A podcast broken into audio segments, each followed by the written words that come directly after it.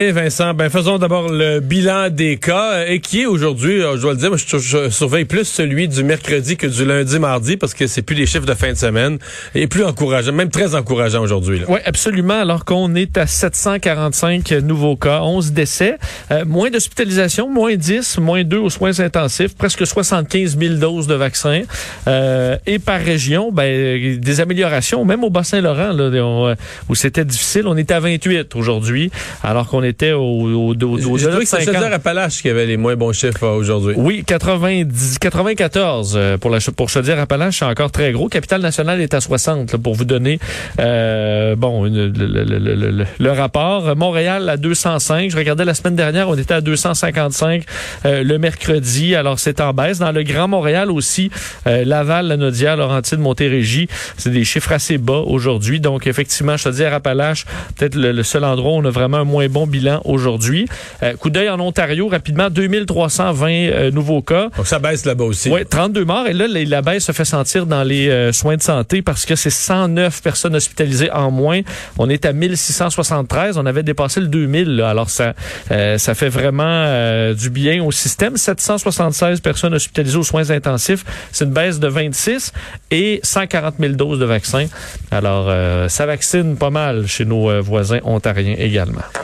Euh, annonce moi qui m'a surpris, il y en a peut-être surpris d'autres, euh, des nouvelles cliniques sans rendez-vous. Euh, évidemment, je comprends que pour euh, vacciner, pour grossir les chiffres, ça marche toujours le sans rendez-vous. En même temps, les gens se battent pour des rendez-vous. on n'a pas avec le AstraZeneca, je comprenais le sans rendez-vous parce qu'on se disait, c'est des doses là, on laisse les gens libres d'avoir ou pas avoir du AstraZeneca. Mais là, est-ce que oui, je, on comprend la stratégie? Je, je me pose les, les, mêmes questions. Pourquoi on avait besoin là, de cliniques sans rendez-vous? Est-ce que c'est pour aller chercher des gens qui veulent pas fonctionner par rendez-vous tout simplement? Un peu plus désorganisé. Ouais, qui préfèrent juste aller se mettre en file. Euh, Peut-être. Ce qu'on ce qu'on justifie à Montréal, parce que là, bon, pour vous dire, demain, 8 heures, euh, on ouvre au Palais des Congrès à Montréal, donc comme une clinique euh, importante euh, de vaccination, une partie sans rendez-vous, où il y aura des centaines de doses chaque jour qui seront offertes en sans rendez-vous. Et là, on est aux 25 ans et plus. Donc 25 ans et plus, donc pour tous les groupes prioritaires. Et c'est du Pfizer Moderna. Là. Alors, il n'y a pas d'AstraZeneca là-dedans. C'est vraiment le vaccin qu'on obtient normalement avec un rendez-vous qu'on pourra avoir sans rendez-vous. on explique au, au côté de, de, fait, du côté du CIUS, du centre-sud de l'île de Montréal, que l'objectif, c'est de rattraper le retard de la vaccination dans la métropole, où on est ah, à 36 On est à 36 pour le moment du taux de vaccination contre 44 dans l'ensemble du Québec. Une des raisons, c'est entre autres parce qu'au début, il y a beaucoup de gens qui sont également venus se faire vacciner à Montréal, qui provenaient un peu du, du, du de, de, autour de Montréal. Alors, ça ralentit un peu. C'est des gens qui avaient besoin de vaccination, des gens également du réseau de la santé. Alors, il y en a plusieurs qui sont venus comme ça à Montréal. Il y a une partie de l'explication qui est là, quelques pourcents par-ci, par-là, de sorte qu'on a un certain retard. L'objectif, donc, étant de, le rattraper. qui est aussi liée aux Montréalais eux-mêmes, parce que toute la machine était mise pour avoir des doses à Montréal, des rendez-vous à Montréal. Il y a beaucoup de rendez-vous, on, oublie de le dire, beaucoup de rendez-vous se sont perdus à Montréal. Oui. Beaucoup eh de ben vaccinateurs sont partis à la fin de la journée, n'avaient pas vacciné à temps plein, c'était tourner les pouces à certains moments de la journée, euh, plusieurs fois. Là. Tout à fait, des groupes qui répondaient moins à l'appel. Euh, également, après, là, on se souvient, il y a eu vraiment beaucoup, beaucoup de vaccins envoyés à Montréal. Ensuite, une fois que la crise s'est déplacée davantage en région, pendant cinq semaines, on a reçu moins de doses au prorata de la population à Montréal. Mais il y a jamais régions. Dans toutes ces semaines-là, il n'y a jamais manqué de rendez-vous à Montréal, malgré qu'on enlevait des doses à Montréal. Tout à fait. C'est l'endroit où, c'était le plus rapide pour avoir des, vagues, des vaccins. toujours un rendez-vous en dedans de deux, trois jours, tout le temps. Tout à fait. Alors bref, demain, 8 heures, euh, on dit là, comment ça va fonctionner sur euh, Twitter? C'était pas très clair, mais euh, vous vous présentez là le plus tôt possible et il y aura au moins 500 doses de vaccins demain et on va s'ajuster également dans le futur. D'autres cliniques sans rendez-vous vont pousser, d'ailleurs à Montréal, on dit prochainement, et même euh, en Gaspésie où on annonçait qu'au cégep euh, de la Gaspésie et des îles, donc à Gaspé et à Carleton-sur-Mer, dans les deux campus, à partir en fait pour vendredi 14 mai, lundi 17 mai, il y aura du sans rendez-vous pour les étudiants et le personnel de l'établissement. Là-bas, je vous disais 36 là, de, de vaccination à Montréal. C'est 52 pour la pour Gaspésie, les îles de la Madeleine. Ça va très bien l'opération vaccination là-bas. Alors on peut se, permettre une euh, vaccination sans rendez-vous au Cégep. Euh, une deuxième dose plus rapide pour les personnes immunosupprimés. Euh, ça avait été demandé, là. Hein? Oui, euh, et suggéré par le Comité sur l'immunisation du Québec. faut dire, là, euh, on parle des gens très immunosupprimés. Alors, la première tranche qui avait été, qui avait eu accès au vaccin dans les euh, personnes avec des maladies chroniques, là, on se souvient que c'était très petit, là, les gens qui ont été greffés, les gens qui sont sous dialyse, les gens qui ont de la chimio. Donc, c'est vraiment pour ces gens-là. Si vous avez été vacciné parce que vous êtes asthmatique, vous entrez pas dans cette deuxième dose plus rapide. Mais effectivement, le Comité sur l'immunisation du Québec disait, avec données à l'appui, que pour les personnes très immunosupprimées, euh, qui ont des, des, traitements de dialyse, par, euh, par exemple, ou une réponse immunitaire faible, après la première dose, il y a une moins forte réaction que dans le reste de la population. Alors, on devrait, dans ce cas-là, pas attendre le 4 mois comme on l'attend chez nous, mais plutôt 28 jours. Euh, Qu'est-ce que vous avez à faire là, si vous êtes dans, cette, dans ce groupe-là? Rien. Euh, vous allez être contacté. Alors, commencez pas à contacter tout le monde, demandez si vous êtes euh, euh, éligible. On dit qu'on va vous contacter et même si vous n'avez pas reçu une première dose encore, on est supposé vous contacter euh, dans votre établissement de santé pour vous donner les détails sur cette vaccination plus rapide. Mais c'est c'est parce que la deuxième dose, c'est une espèce de boost. Ce que je comprends, c'est que médicalement, ces gens-là, leur système immunitaire étant moins moins fort, ben ils sont immunosupprimés, donc beaucoup moins forts. Euh, c'est nécessaire que le boost arrive le plus vite possible pour revenir euh, profiter de la du premier vaccin puis euh, aller chercher le maximum le Mais C'est pas d'immense quantité aussi, alors c'est une très bonne initiative. Ouais. Euh, la pandémie était évitable. C'est un comité d'experts chargé par l'OMS, d'experts indépendants chargé vraiment de d'évaluer la réponse des pays, la réponse de l'OMS, la réponse des pays au début de la, de la crise. Et ils sont quand même assez sévères avec tous les pays, je veux dire, dont le Canada. Oui, et sans faire un blâme précis, il n'y a pas quelqu'un ou un pays en particulier qu'il faut nécessairement pointer du doigt, mais il y a eu un retard dans la réponse mondiale euh, au coronavirus qui euh, fait qu'en temps normal, on aurait pu éviter euh, cette, cette situation-là, selon l'OMS, qui parlait carrément de Tchernobyl du 21e siècle. Évidemment, en termes d'ampleur, on n'est pas, je comprends que c'est très grave, Tchernobyl, mais ça n'a pas fait 3 euh, millions, euh, 3 millions de morts. Euh, mais en termes d'accidents évitables, on fait le lien avec Tchernobyl parce que c'était évitable à cette époque-là. On dit, euh, bon, on comprend que les gens sont en colère, bouleversés, mais il n'y a pas un seul individu ou une seule nation.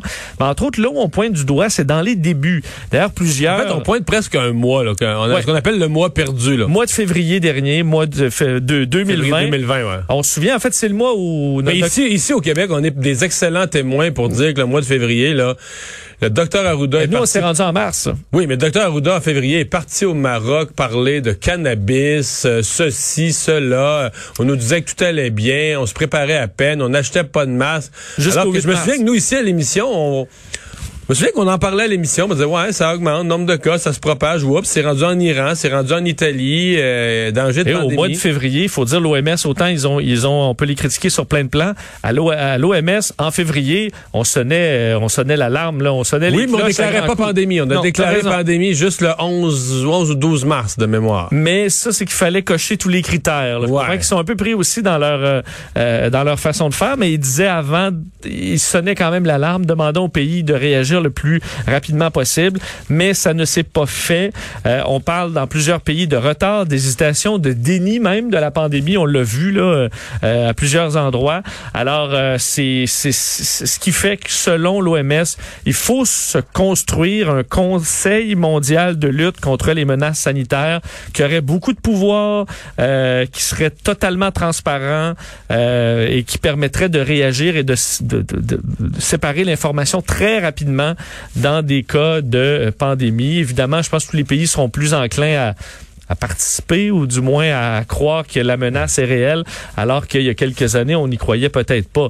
Euh, D'ailleurs, une parenthèse sur ce qui se passe en Inde, alors qu'ils ont encore des, euh, des, quantités de décès euh, incroyables. Là, ils ont, un problème, ils ont un problème de, décès, de personnes décédées dont les corps sont jetés dans le fleuve, dans le Gange. Oui, et c'est bon, le Gange représente pour les Indiens, évidemment, c'est un culte. Le fleuve sacré. Euh, fleuve sacré. et là, on a tout un problème parce que des, écoute, c'est des centaines de corps corps qui sont euh, bon laissés dans le Gange. Dans certains cas, euh, des corps à moitié brûlés parce qu'on n'a pas été capable de les faire brûler complètement. Des familles qui n'ont pas les moyens de se payer assez de bois, qui n'ont pas les moyens d'attendre euh, aussi longtemps pour une place dans un crématorium. Alors on laisse les corps dans le Gange de sorte que juste dans un état, l'état du billard, dans les derniers jours, 71 corps se sont échoués, 71 corps là, échoués sur le bord du fleuve, qui sont dans ce cas-là attaqués, mangés par toutes sortes de, de, de bestioles. Euh, hier seulement, on notait là, à un certain endroit 150 corps en putréfaction qui ont été laissés euh, dans le fleuve. Alors, on ça, qu'au niveau sanitaire, c'est pas A1 non plus. Là. Ben, ça devient un problème en soi. Euh, plusieurs images qui sont devenues virales euh, d'ambulanciers qui semblent aller jeter également des corps dans le dans le Gange, des du personnel infirmier aussi, tout simplement parce qu'on n'a plus ce qu'il faut pour pouvoir s'en débarrasser de la bonne façon. Alors c'est une situation, c'est une situation critique qui s'ajoute à euh, toute la problématique en Inde et qui pourrait causer pour des, coins peut-être moins touchés euh, qui, pourraient euh, bon, être contaminés de d'autres façons. Et là, c'est pas seulement le virus de la COVID, évidemment, c'est plein d'autres choses qui peuvent être nuisibles pour la santé avec des cas comme ça en cette semaine euh, où le, le, Parlement fédéral a été appelé à, accélérer par le baillon l'adoption, le, passage d'une étape de la nouvelle loi électorale, M. Trudeau dit que les Canadiens veulent pas d'élection. Ben oui, et j'avais hâte de t'entendre euh, là-dessus, alors que M. Euh, Trudeau est en entrevue aujourd'hui avec Pierre Jobin, entrevue très intéressante. Vous en verrez assurément des extraits ce soir au bulletin de nouvelles. Premier ministre qui est revenu sur plusieurs sujets quand même d'actualité en ce moment au pays, euh, mais sur les rumeurs d'élections, entre autres, parce que selon M. Trudeau, les Canadiens ne veulent pas d'élections en pandémie, mais euh, il sera prêt. Je vous le fais entendre là-dessus. Il euh, n'y a, pas personne qui veut des élections pendant une pandémie, mais si jamais il fallait en avoir, si euh, le Bloc et les conservateurs continuent à voter euh, non confiance dans ce gouvernement, c'est possible qu'on ait des élections. Faudrait quand même qu'on ait une façon de s'assurer que s'il y a des élections que personne ne veut pas, que personne ne veut, on arrive quand même à les faire en sécurité que personne ne veut pas. Ouais. Un petit lapsus ici. Et euh, alors, en gros, blâme d'avance le bloc et les conservateurs de nous amener dans cette élection que personne ne veut. Mais c'est assez évident. Je veux dire, euh, un gouvernement minoritaire va toujours... Il y a toujours un prix à payer pour déclencher des élections. En plus, tu déclenches d'une... Mettons que les élections ont l'air un peu inutiles. Parce que il y a deux affaires dans un gouvernement minoritaire qui peuvent amener le déclenchement d'une élection. Un dossier vraiment bloqué. Le gouvernement dit, je sais pas, moi je veux faut faire une réforme de, de mettons fédéral, une réforme de l'assurance emploi parce que l'assurance emploi nous coûte trop cher puis puis là tu la présentes puis l'opposition dit jamais puis toi comme gouvernement tu dis ben moi là je peux pas vivre sans cette réforme là l'assurance emploi est en train de couler les finances du pays puis tu pars en élection sur un dossier qui m'a dit qu'il est jamais dans le coude les, les partis s'entendent pas. Mais présentement il n'y a pas une telle chose là Qu'est-ce qu'est-ce que pourrais-tu me nommer des choses présentement un conflit là où vraiment un conflit épouvantable euh, quelque chose peut pas se faire. C'est tous les dossiers les budgets tout ce qui avait trait à la à la, la, pandémie ça a tout passé. Les programmes spéciaux de la pandémie la PCU ça, ça a pu passer.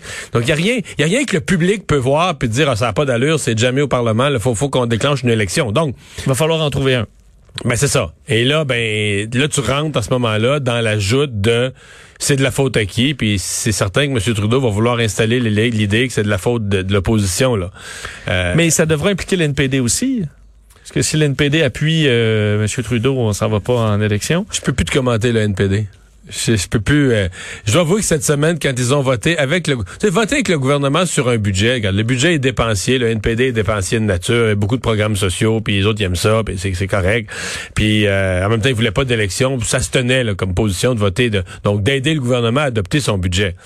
Mais quand le gouvernement veut passer en vitesse dans le Parlement une réforme électorale sans l'étudier, ça, c'est un geste. Si un gouvernement majoritaire qui fait, il fait ça, tu le dénonces, c'est dictatorial comme comportement.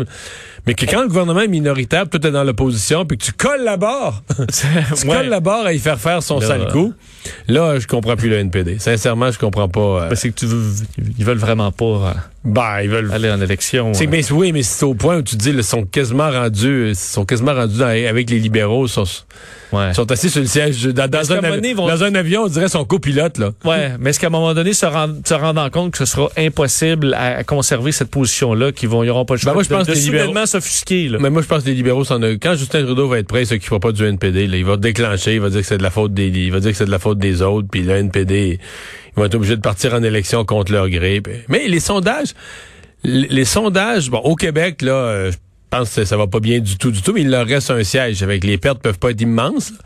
Mais les sondages au Canada anglais sont pas si horribles pour le NPD. Étonnamment, là. Mais ils ont ils- pas d'argent. hein. Je comprends que Non, je pense pas qu'ils ont beaucoup d'organisations, beaucoup d'argent, ça c'est sûr.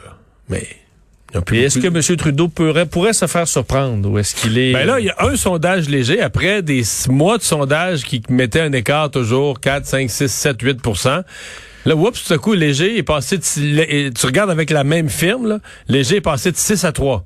L'écart entre les libéraux et les conservateurs. Mais Est-ce que toi, tu sens un gros, gros élan conservateur? Non, mais c'est comme... non, mais on est tôt encore. Oui, mais ce que, ce qui semble, ce que semble remarquer certains sondeurs, c'est que la confiance envers Justin Trudeau s'effrite un peu, envers le, le- le personnage Justin Trudeau s'effrite un peu. Est-ce que ça peut être assez pour qu'on ait une élection serrée? Sincèrement, je le sais pas à ce date-ci. Ouais, il faudra voir M. O'Toole en campagne aussi. Il y a ça. Qui sera capable de Il y a ça. Il y a ça parce que où son on- prédécesseur n'allait pas. On l'avait trouvé très bon à son arrivée. Euh, puis là, il y a eu vraiment des mois plus difficiles. Bon, évidemment, les conservateurs disent c'est avec la pandémie. C'est déjà difficile d'être chef de l'opposition en temps régulier. C'est encore plus impossible en temps de pandémie. Peut-être qu'il pourrait se révéler en campagne. euh, En fait, Andrew Scheer s'était euh, révélé pas si pire à certains points de la campagne électorale, mais été vraiment handicapé par des vieux dossiers comme l'avortement qui n'avaient pas réglé avant l'élection et qui sont venus mettre du, du- savon sur son chemin, des plures de bananes sur son chemin qui l'ont fait glisser en cours de campagne. Là-dessus, il faut donner ça à Ren O'Toole. Il n'a pas marqué beaucoup de points ces derniers mois, mais il a réglé plusieurs de ces dossiers-là avec des positions qui ont, déplu dans son parti, mais sur l'avortement et autres, des positions très claires en disant on rouvrira jamais ça. Peut-être que ça, ça pourrait le servir en campagne électorale. Tu sais, s'il a pris les plures de banane, il les a bien enveloppées, puis il les a mis au, co- il les a mis au compost, puis il a fermé le couvert. Peut-être qu'en campagne électorale, ça pourra le, le- le servir.